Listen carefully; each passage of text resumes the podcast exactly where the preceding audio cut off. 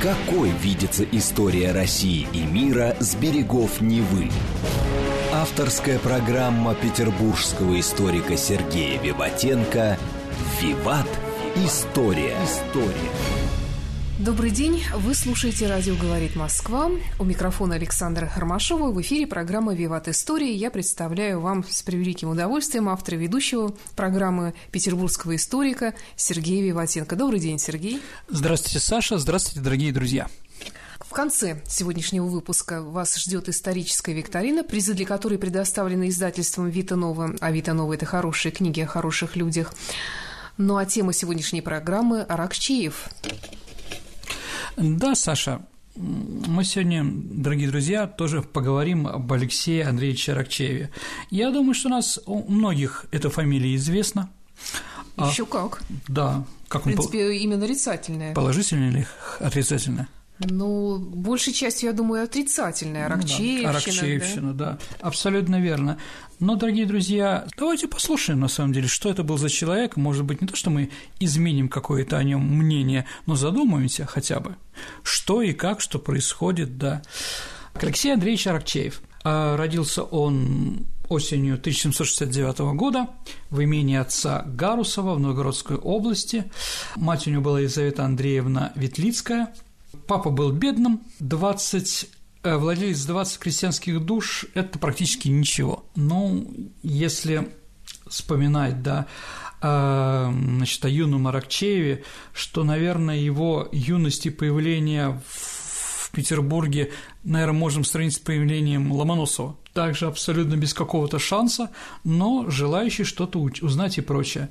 А первоначальное образование он получил по руководству сельского дичка – да, он знал русскую грамоту, как мог, и арифметику.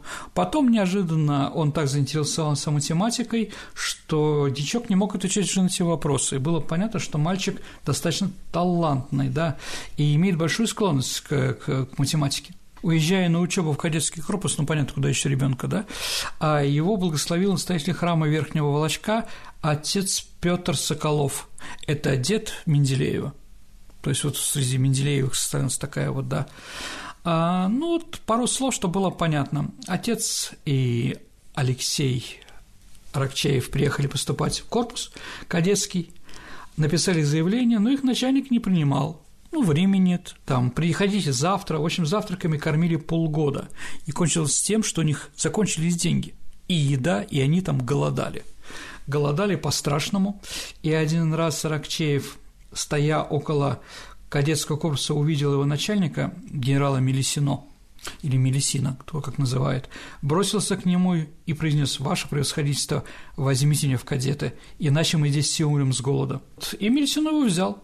Кстати, Рокчеев в будущем, когда он стал руководителем военного министерства, издал указ, чтобы все запросы о принятии и непринятии в армии решались в течение суток. Да. Это не значит, что мы должны всем разрешать, да, но в течение суток вы должны получить ответы. То есть на себе это прочувствовал. Да, он отличался и способностями, прилежаниями от всех других. А по окончанию кадетского корпуса он оказался в тройке самых способных учеников – и его оставили в корпусе, что тогда, ну, история корпуса была не очень большая, там 50 лет, но все равно его оставили в корпусе преподавателем математики и артиллерии, то есть, ну, таких вещей очень редко бывает. Но вот, находясь в корпусе уже как офицер, он показал себя с той стороны, которую все вот помнят, да, и твои, Саша, ассоциации такие же. Он показал себя тираном таким и человеком, жестко обращающимся с кадетами. И кончилось тем, что его перевели простой в артиллерийский полк. Ну вот вроде тут на этом должна заканчиваться его такая биография, все таки Петербургский кадетский корпус, да, и полк непонятно где, это разные вещи, но произошло событие – во время учений у резиденции Павла I в Гатчине, его личные войска, так называемые гатчинские, проводили, да, произошло несколько несчастных случаев, и одного из канониров оторвало руку, потому что они а, плохо обучались артиллерии. И тогда Павел Петрович, наследник престола, обратился к графу Салтыкову с требованием дать ему расторопного артиллерийского офицера. И он обратился к Мелисино, и Мелисино как раз сдал мнение Аракчеева. Итак, Аракчеев попал в Гатчину. Ну вот если мы говорим, да, а кто вообще какое влияние оказал на его биографию и прочее, то, наверное, три царя. Да, первый, конечно, это Павел. Итак, э, ну, если вы помните ситуацию, э, Павел был сыном Петра III и Екатерины II. Екатерина II его не любила и не хотела отдавать ему власть, хотя она принадлежала, но он все равно оставался наследником престола и имел право на личную охрану ну, как гвардейцы кардинала, если вы помните, или потешные полки Петра I. И вот он собрал себе такой вот э, гачинские полки, и там он развивал свой взгляд на военное дело. За артиллерию там отвечал Аракчеев. Он стал командиром артиллерийской роте. Ну, чем он, кроме артиллерии, еще занимался? Производил фейерверки, салюты. Ну, кто еще может этим заниматься, Саша, согласись? Химики, наверное, еще. Ну и кто может прочитать баллистику, да? А он очень активно занялся. Он написал, так он, краткая артиллерийская записка для наставления унтер-офицеров. Унтер-офицер, Саша, это командир орудия да, в основном. То есть как для простых солдат, которые не имеют расположенности к артиллерии, к математике и прочее, сделать из них нормальных командиров орудий. Кроме парадов, которые мы все привыкли, эти вот прусские такие штучки, но мы о них еще поговорим. Кстати, Рокчеев к ним хорошо относился. Там обучали еще залповому штыковому огню, переправам, высадке десантам, марш-броскам. То есть Гатчина Саша, если мы говорим в военном плане, это испытательный полигон, на котором Павел I опробировал принципы функционирования будущей российской армии, если он, если Бог даст, придет к власти. Гатчина – это регламент и порядок. Все улицы прямые по приказу. А на улицах не было бродячих собак. Это вот идея так на экзекутивного государства. Потом то же самое Аракчеев повторит уже у себя в Грузине. Если помните, дорогие друзья, Саша, помните, у нас была передача про военные поселения? Да, конечно. Ну вот, я думаю, что вы про это прослушаете. Ну, про военные поселения будем меньше всего.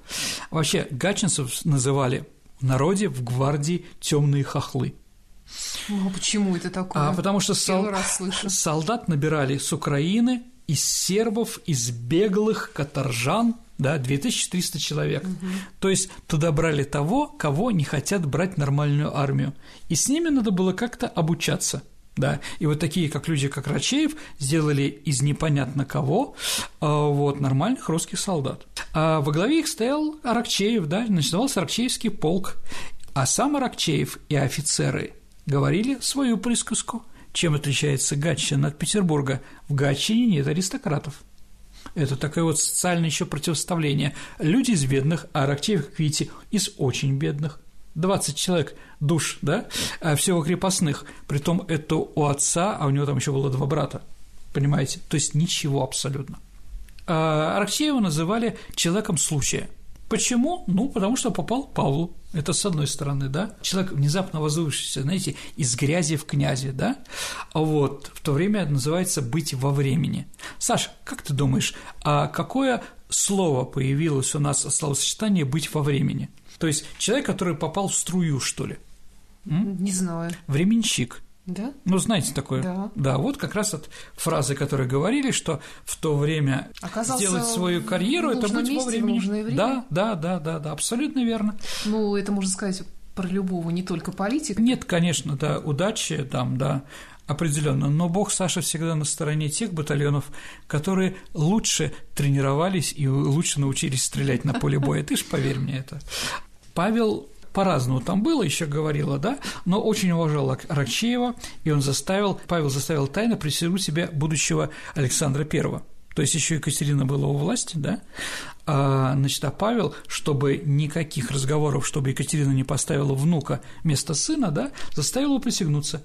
Единственный человек, кто присутствовал на этой присяге, это был Аракчеев – Павел его сделал сначала бароном, потом дал ему графский титул. Кстати, и Грузина это тоже он получил в 1797 году.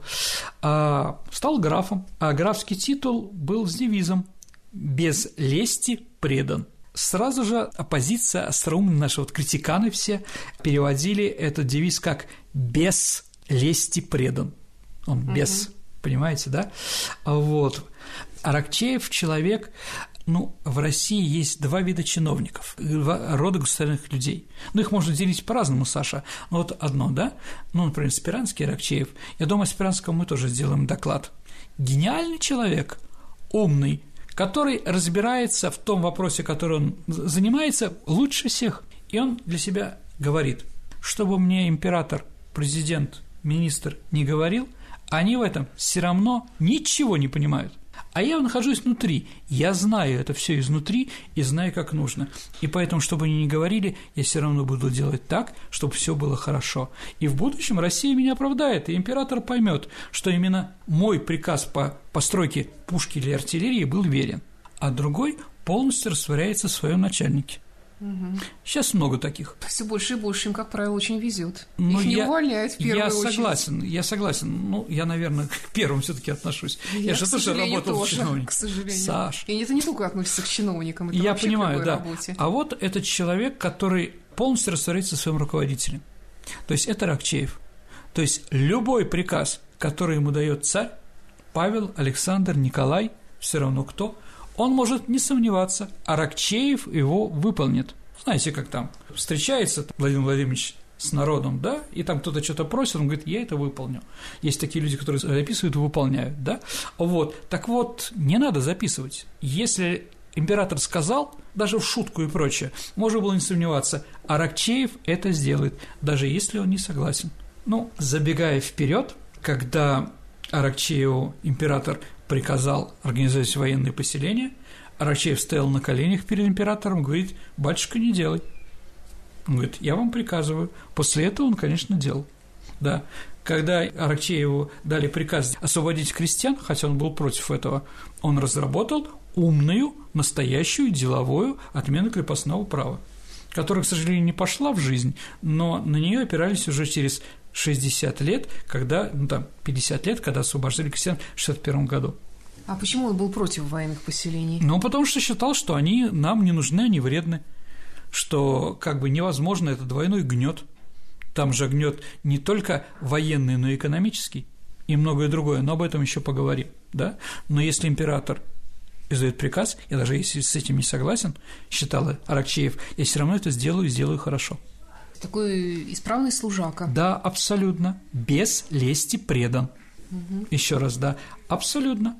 А вот поэтому на него можно было опереться. На других русских, извините, там министров и прочее, но и сейчас, да, там, президент издал указ, у нас же майский президент, э, э, решение там и прочее, да, все ли выполнилось? Да нет, дорогие друзья, да, то, что было сказано нашими чиновниками, все сейчас выполняется? Нет. Это главная проблема. Это главная проблема нашего государства, что не выполняются те решения, которые нужны нашей стране. Почему? По-разному. По-разному. Ну да, бог с ним. Итак, он действительно был беспристрастен в исполнении, а, например, суда и крайне бережлив на казенные деньги. Он вообще не брал взяток. То есть от всех остальных отличался, в общем-то, почерк у него был невероятной аккуратности – так что казалось, что это не написано, это напечатано. Да. Ну вот своей железной рукой он мог наводить порядок в военном деле, да и везде, куда его ставили. То есть это такой тоже э, кризисный менеджер, который все решит. Итак, Павел его сделал бароном. Еще Павел представил Аракчеева к Александру Первому и сказал «дружите». Ну, тогда он Александр Первый, а наследник престола, да? Ты знай, Александр, что на этого человека ты можешь положиться. И действительно, Александр об этом знал, что он всегда. Вот, это не значит, что у него было все э, Аракчееву хорошо.